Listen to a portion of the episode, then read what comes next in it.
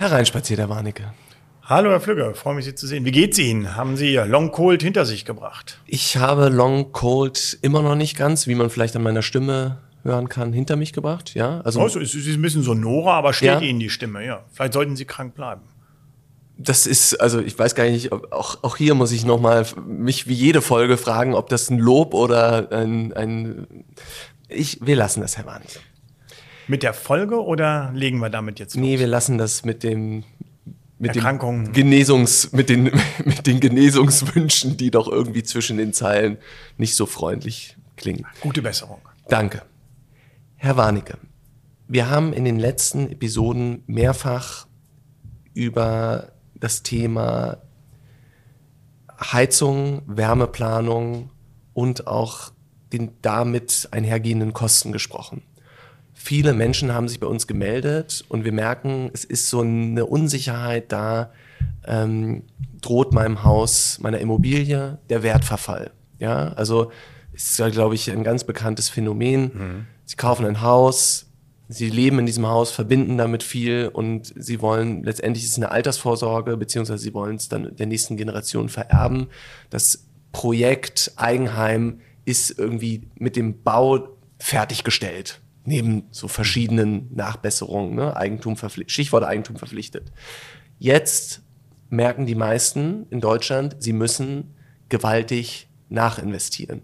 Und das ähm, verunsichert doch viele. Jetzt kann man sicherlich, sie warten sehr geduldig, während ich hier meine Ausführungen mache. Das gehört anerkannt. Aber gleichermaßen ist es ja so, Sie lachen, ne? Ja, ja, ich, muss, ich muss lachen jetzt darüber. Ja, das gehört anerkannt. Das ist, äh naja, weil ansonsten haben Sie ja auch einen sehr umfangreichen Redeanteil in unserem Gespräch und ich dachte, solange ich die Chance habe, koste ich das nochmal am Anfang aus. Gut, ich, ich kann ja auch heute gar nichts sagen. Ja, es gibt sicherlich auch Hörer, die das honorieren würden. Kommen das wir zurück. Kann ich mir vorstellen. Kommen wir ja. zurück zum Thema aber vielleicht ist auch meine sonore Stimme, schreiben die, die dann mal einen Kommentar jetzt rein, wenn wer, wer das ist, würde mich ja interessieren. Aber vielleicht gefällt mir mittlerweile meine sonore Stimme auch so gut, dass ich sie ein bisschen auskoste. Das, das kann auch sein, ja. Aber gehen wir mal zum Ernst des Themas zurück. Viele Leute sehen ihr Lebenswerk bedroht. Sie müssen nachinvestieren, sie müssen nachsanieren äh, in einem erheblichen Maß und der Lebensplan geht eben nicht auf und wir haben in der letzten Episode darüber gesprochen, Geduld zahlt sich aus. Ja, Panik ist kein gutes Mittel in kein, kaum einer Lebenslage, aber hier insbesondere aufgrund jeder, der es hören möchte, nochmal geht in die Episode zurück. Aufgrund der unsicheren Förderbedingungen, die noch festgelegt werden, aufgrund der kommunalen Wärmeplanung. Geduld ist ein Faktor. Und sicherlich dieser Gebäudebestand in Deutschland ist sehr heterogen. Wir werden heute, um die Erwartungshaltung auch mal ein bisschen zu dämpfen, natürlich keine Patentrezepte geben. Aber wir wollen Hinweise und auch vielleicht ein bisschen ähm, Mut machen, denn die deutschen Häuser sind nicht verloren. Definitiv nicht. Äh, äh, die bleiben sowieso auch stehen. Ja. Das Schwierige an dem, dem Ansatz ist, ähm, wenn, Sie beschreiben ja eine Lage und eine Sorge, die sich unheimlich viele Menschen machen. Und man wird vermutlich auch sagen müssen, dass es ein paar gibt, ähm, die sich die Sorgen zurecht, zurecht machen. machen. Ja. Ähm, ich würde aber sagen, es gibt ganz viele, ähm, die sich die Sorgen vielleicht äh, unbegründet machen. Das ist zumindestens meine Hoffnung und meine Wertung dessen, was ich äh, so, so erlebe. Also nehmen wir mal äh, das Thema Heizung. Also wenn man ein äh, Gebäude in einer halbwegs vernünftigen, guten oder mittleren Lage hat, ähm, dann ist eins klar, äh, egal welche Heizungsart man heute hat, ähm, früher oder später braucht man eben mal eine neue Heizung. Und auch wenn man das jetzt nicht so nach dem Motto, Sie haben das ja richtig gesagt, äh, man hat das gebaut und denkt jetzt Häkchen hinter. Aber früher oder später ist man natürlich damit konfrontiert, äh, dass man die, die Heizung mal austauschen muss. Das ist, das ist eben so. Und das, ähm, man dabei dann auch die Heizungsart wechselt, ist ja, wenn wir uns jetzt mal so ein bisschen zurücklehnen, auch nicht äh, völlig was Neues da. Ja. Ne? Äh, äh, ich wohne ja noch nicht so lange hier in ihrer Heimatstadt, äh, aber als ich hier vor 25 Jahren herzog, äh, da gehörte Berlin immer noch äh, zum Zentrum der Braunkohleverfeuerung in kleinen Zimmeröfen oder ja. ziemlich großen Zimmeröfen. Das ist richtig. Ähm, das war sogar im Westteil ja. noch gang und gäbe. Und wenn man jetzt mal überlegt, das ist so, also vor 15 Jahren äh, war da irgendwann Schluss, auch gesetzlich Schluss mit. Und äh, äh, da hat niemand gesagt, ach Mensch, die Braunkohle und alles war besser und ich will nicht und hier und da, weil es eben eine, eine Transformation war, die Stück für Stück vorangegangen ist. Erst kam die Planung, dann wurden Gasnetze verlegt, es wurde sich darum gekümmert, dass es alles passt und dann konnte man eben wunderbare moderne Thermen in die, in die, die Häuser einbauen. Und Letztlich war das natürlich auch eine gewaltige Investition. Aber wenn wir zurückblicken, wissen wir, dass äh, äh, gerade die Häuser in so Bezirken wie Prenzlauer Berg, Friedrichshain, Schöneberg, äh, die damals noch äh, ja. äh, Kohleöfen hatten und die investiert wurde, eine gewaltige Wertsteigerung hinter sich haben. So, und das ist sicherlich auch etwas völlig losgelöst davon, ob die Wärmepumpe jetzt per se oder was ja. auch immer man einbaut zu einer Preissteigerung führt oder nicht was man langfristig auch im Auge behalten sollte, nämlich dass wir bei wachsender Bevölkerung sicherlich steigende, langfristig auch wieder steigende Immobilienpreise haben werden, gerade wegen der Inflation. Ja. Mittelfristig und kurzfristig wird es immer anders aussehen. Ja. Keine Frage. Also, und daher kommt ja die Sorge. Kohle wird ja in Berlin nach wie vor gut verbrannt, aber da handelt es nicht um Energieträger, sondern um, um Geld. Ah ja, ein sehr feingeistiger Witz von mir, ne? Aber ich wusste äh, auch, dass nur Sie darüber lachen können. Äh, ja, ja, kann, kann ähm, darüber lachen. Ja. Ich dachte, Sie spielen auf Koks an. Da gibt es ja auch eine gewisse Doppelung. Das, äh, das ach, eine ist in ah. Berlin ja, das weiße Koks ist ja in Berlin auch sehr weit verbreitet, äh, wenn man den Auswertungen der der Wasserbetriebe ja, Abwasser, folgen der darf. Da, genau, genau. Wobei ich auch neulich gehört habe, Spitzenreiter ist äh, Mecklenburg-Vorpommern und da sind die Leute ja nicht gerade verdächtig. Ähm, ähm, ähm, üble Partygänger zu sein. Gut. Vielleicht fahren die Berliner da alle auf die Campingplätze oder so. Möglicherweise. Zweitwohnsitze ähm, und dann am Wochenende. Das können Sie ja, ähm, wenn Ihnen am Wochenende langweilig ist, mal nachrecherchieren. So, jetzt kommen wir Kann aber nochmal zu, ja. kommen wir noch mal zurück zum Thema.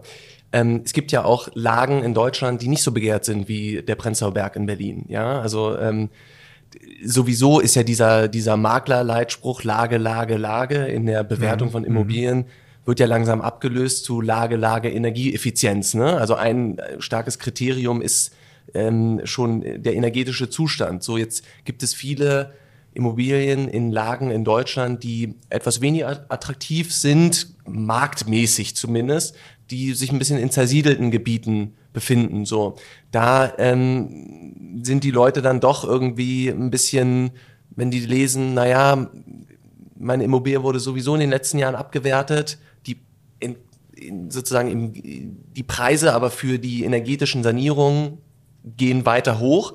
So langsam bewege ich mich hier wirklicherweise im Missverhältnis. Ja. Was soll ich tun? Ja, ja.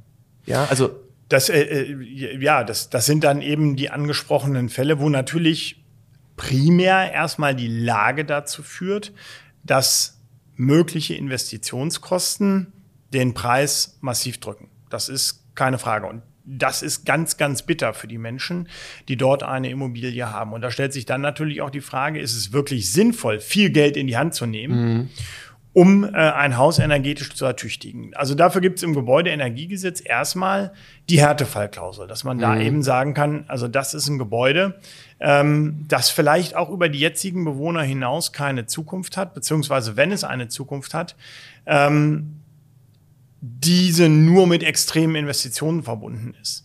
Und äh, dann kommen wir vermutlich an den Punkt, dass da der Verkaufserlös sehr, sehr niedrig ist. Aber Gut, wenn man selbst erstmal als Bewohner, so würde ich es jetzt mal sagen, nicht verpflichtet ist, zu verkaufen gleich. Zu verkaufen mhm. oder da massiv rein investieren zu müssen und insbesondere wenn man das Geld nicht hat, ähm, Stichwort eben diese Härtefallklausel, dann ähm, ist das zwar bitter, aber für die Bewohner, die jetzt drin sind, ist ja letztlich der mögliche Verkaufswert völlig gleichgültig. Ja. Man kann drin wohnen, man hat ein Dach im Kopf, man fühlt sich wohl und das ist schon mal viel wert. Leider, das muss man sagen, ist es natürlich so, dass die ähm, die nächste Generation, die das vielleicht erbt, ähm, dann nur einen geringeren, einen geringen Erlös hat.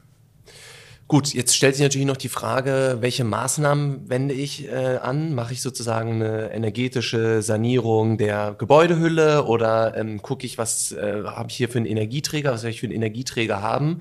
Wie wir, also die kommunale Wärmeplanung, wir haben da schon häufiger in unseren äh, Episoden drüber gesprochen, die ist noch im Werden. Ja, das ist ja. auch nicht, leider nicht morgen wird die fertig. Ähm, das heißt, wenn ich Glück habe, werde ich möglicherweise an ein Fernwärmenetz oder in irgendeine Quartierslösung äh, äh, angeschlossen. Ähm, es kann aber auch sein, dass ich irgendwie in der Pampa lebe und ja, da werde ich so ein bisschen allein gelassen. Was, ähm, muss mich irgendwie kümmern. Was, was muss der Staat den Leuten nochmal irgendwie einen Sanierungsbonus für ihre Häuser zahlen, damit die weniger, dass der Verbrauch einfach gedrosselt wird? Wenn ich, also wenn ich also nicht über den, den, ne, wenn ich nicht über die Sanierungsbonus Energie, gibt es ja ohnehin auch schon.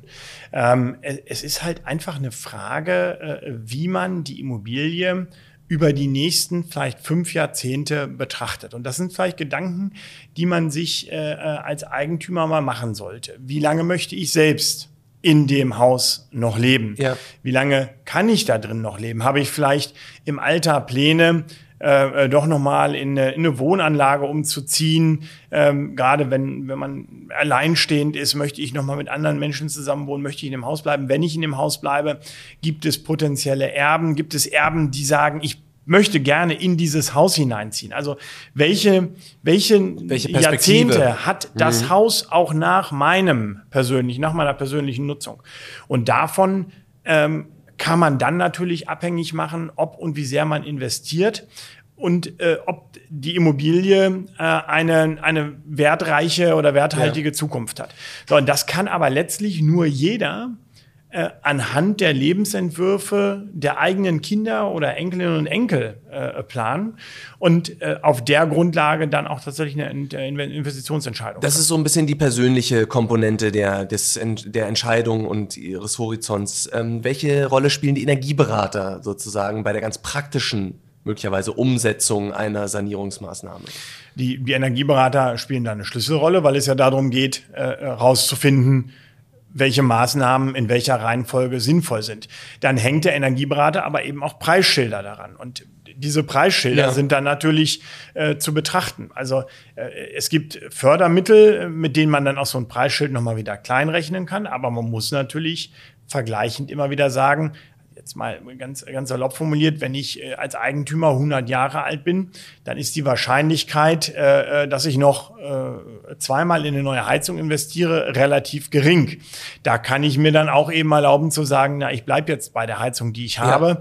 die hält noch 15 Jahre das können dann bitte schön meine Erben machen. Also das ist halt nicht der Fall. Wenn man aber äh, Mitte 50 ist und sagt, ich möchte hier noch 30 Jahre drin leben, dann äh, hat man ja auch eine ganz andere, einen ganz anderen äh, ja, Planhorizont, wo man sagen kann, also die nächsten 30 Jahre hier noch wohnen, da macht es durchaus Sinn, noch ein paar Investitionen auf den Weg zu Aber kommen wir mal zu dem Fall der 90- und 100-Jährigen, ja, die sagen, so nach mir ein bisschen, also nicht nach mir die Sinnflut, aber ist nicht mehr meine Aufgabe. Wo kann da die Politik nochmal ähm, sozusagen stimulierend auch auf die Nachfolgegeneration wirkend sagen, ähm, bitte fasst da jetzt schon mal an, weil wenn, wenn ich auf die aktuelle sozusagen Fördermittelsituation gucke und auch auf den zurückliegenden Wohngipfel, die Politik möchte und muss ja auch Dampf bei dem Thema machen. Es gibt ja diese Speedy, sozusagen Speedy-Bonus heißt das, glaube ich, ja. Also wer jetzt schnell handelt, der kriegt nochmal ein bisschen obendrauf. Das ist ja eigentlich ein bisschen ein Zielkonflikt mit äh, Menschen, die eben älter sind und sagen, es ist nicht mehr meine Aufgabe. Natürlich, äh, man sollte wie können die Nachfolgegenerationen incentiviert werden, ja? Ich glaube, da geht es nicht darum, eine Nachfolgegeneration jetzt an dieser Stelle zu incentivieren. Es ist natürlich gut, wenn die, die Nachfolgegeneration sagt, ich schalte mich schon mal mit ein, ich helfe meinen Eltern oder Großeltern dabei, äh, äh dieses Haus äh, zu sanieren, auf einem modernen Stand zu halten. Das ist ja erstmal alles gut. Ähm, ich denke, dass es natürlich gerade ein Vorteil ist, wenn man zum Beispiel Rentnerin oder Rentner ist, dann wird man definitiv ein Einkommen aus der gesetzlichen Rente von unter 40.000 Euro haben. Mhm. Damit gilt definitiv 30 Prozent mehr aufgrund der Eigentumssituation, ja. Äh, Einkommenssituation und 30 Prozent sowieso. Das heißt, man hat für die Heizung alleine 60 Prozent Förderung sicher, ohne den Geschwindigkeitsbonus. Mhm. Ähm, also da, da sind genug Möglichkeiten, aber das Ganze macht eben nur Sinn, weil man ja dann immer noch 40 Prozent selber zahlen muss, wenn man eben genau weiß, dass dann jemand da ist, der das im Nachklapp auch nutzt, das Haus. Ja. Also, Herr Warnecke, ich jetzt mal, ich lese heraus aus diesen E-Mails, die uns erreicht haben. Es gibt eben im Prinzip so zwei große Säulen, warum diese Bedenken und warum diese Sorgen da sind. Ne? Also einmal betrifft das ähm, die Tatsache, ganz klar gesagt, finanziell Geld, ja, Geld ist ein Stichwort. Und B ist das sozusagen, ist diese heterogene ähm, äh, diese heterogenen Signale, die von der Politik gesendet werden, ne? dass ich keine Verlässlichkeit habe, was passiert. Ähm, ist es nicht auch ein Stück Aufgabe der Politik jetzt, also genau dieses Gespräch, was wir jetzt so führen, mhm. um möglicherweise die Leute zu, ähm, zu sagen, sie, sie müssen geduldig sein, sie müssen abwarten und es gibt eigentlich keinen Grund zur Verunsicherung. Würden Sie es auch manchmal von der Politik wünschen? Naja, ähm, offen und ehrlich formuliert, ich glaube, äh, das hat ja sogar die Ampelregierung eingesehen, dass sie nicht nur inhaltlich, sondern auch kommunikativ beim Gebäudeenergiegesetz ähm, völlig versagt hat. Und äh, deswegen äh, kann ich erstmal an der Stelle nur empfehlen, jetzt Ruhe reinkommen zu lassen und sich in Ruhe beraten zu lassen bei allen Schritten, die man macht und von dieser Hektik und Panik äh, der Bundesregierung nicht anstecken zu lassen. Äh, ich wiederhole mich da gerne. Also wir haben die Transformation von, von Kohleöfen zu ähm, modernen Heizsystemen geschafft. Ähm, das schaffen wir auch äh, beim Wechsel auf erneuerbare Energien. Das ist kein Problem. Man muss es eben nur vernünftig angehen. Die äh, Panik, die da äh, gerne mit geschürt wird, ähm, ist, glaube ich, nicht zielführend. Das ist ja eher ein politisches Verkaufsargument. Ja. ähm, da Ruhe zu bewahren, fällt einem nicht leicht. Das kann ich absolut nachvollziehen. Aber es geht hier um so viel Geld, dass ich es einfach nur empfehlen kann. Ruhe bewahren. Es gab zwei Themen in den letzten zwei Jahren, die dafür gesorgt haben, dass vermutlich bei Haus und Grund Deutschland so viel Post eingegangen ist von, von Menschen ähm, wie in den, wie viel, 100 Jahren davor? 100? Ja, Im ältesten äh, Fall jetzt gehen wir auf 190 Jahre. 190 Jahren davor. Und das ist nämlich zum einen die Grundsteuer und das ist zum zweiten das Thema Heizung. So, ne? Also das Thema ist nach wie vor äh, total alert was kann denn Haus und Grund jetzt eigentlich in dieser Situation? Bei der Grundsteuer wissen wir es, da ist Haus und Grund sozusagen ähm, bei der Grundsteuer ein, der erste Ansprechpartner für Eigentümer. Aber beim Thema Heizung kann Haus und Grund da auch helfen? Ja, dabei helfen unsere äh, 867 Vereine definitiv. Es gibt viele Vereine, äh, die sogar eigene Energieberater haben. Es gibt äh, Vereine, die Kooperationen mit Energieberatern haben. Ähm, wir können äh, auf jeden Fall sagen, wo man den nächsten Energieberater findet, ähm, mit dem man dann vernünftig an die energetische Modernisierung herankommt gehen kann. Ähm, man kann sicherlich auch in den Haus- und Grundvereinen mal darüber sprechen, wie das ist mit der Zukunft. Wie sieht das vielleicht aus? Kann man äh, die Immobilie äh, vorab an die nächste Generation übertragen? Also auch ein steuerliches Thema mal, dann sozusagen. Äh, ja, so ein mischsteuerliches ja. Thema. Äh, da würde natürlich auch dazugehören, Mensch, äh, junge Generation, ihr könnt jetzt investieren und ihr könnt es ja dann auch nutzen, dass man also ja. da die Investitionen so koordiniert, dass äh, auch die nächste Generation beispielsweise schon mal eigene Ideen einbringen kann. Ja. Man sagt, so und so wäre das doch gar nicht so schlecht, damit man dann bei der Übergabe an die nächste Generation nicht schon wieder Umbaumaßnahmen vor sich hat, sondern dass man äh, das Haus als etwas generationenübergreifendes denkt. Das sagt man zwar immer, und das hat man so im Hinterkopf ja. und das bekommen dann meine Kinder. Aber in die Praxis wird selten so umgesetzt. Ja, ja. ja ist natürlich auch schwierig, wenn es das, äh, wenn sie eigenen vier Wände sind, dann zu sagen, hier kommen nun Kinder, äh, äh redet mal mit. Aber das wäre natürlich der Idealfall, das so zu machen, ja. weil man dann äh, einen fließenden Übergang hat und natürlich vielleicht auch einen breiteren Pool an, äh, an Investitionen. Ja. Also, Hilfe bekommen Sie bei den Haus- und Grundvereinen, also auch möglicherweise eine neue Offenheit zum Thema Eigentum in, innerhalb der Familie zu schaffen. Ähm, ja, ich glaube, die, die Offenheit, so nach meiner Erfahrung, die ist ja äh, da, wenn man in den eigenen vier Wänden aufgewachsen ist. Aber äh, äh dann über so das ja Finanzielle zu sprechen, möglicherweise ist, auch nochmal mit Experten ja, flankiert. Ja, also deswegen, da würde ich immer den Experten mit dazu nehmen. Ja. Geld ist immer ein schwieriges Thema. Ich glaube, das wissen wir äh, alle insbesondere dann, wenn man das dann so offenlegen soll und vielleicht mit Schwiegerfamilie und und und und und. Also da wäre es äh, wahrscheinlich schon am besten, wenn man einen neutralen äh, Berater mit dabei hat und das ist ja klassische Haus- und Grundberatung zu sagen, wie sieht das aus mit der mit dem Weiterreichen der Immobilie an die nächste Generation. Das kann man ja eben auch so machen, dass steuerliche Vorteile weitergegeben werden, aber äh, äh dann eben auch die ältere Generation die Sicherheit hat, dass sie dort weiter wohnen kann, solange wie man das vereinbart. Gut, Kurzum, verfallen Sie nicht in Panik, suchen sich Expertenrat.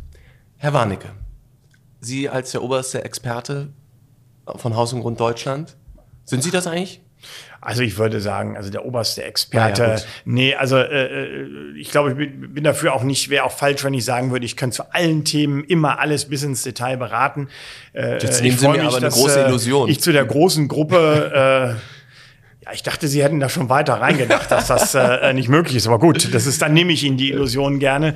Aber äh, wir haben eben ein wunderbares Expertennetzwerk für alle unterschiedlichen Konstellationen.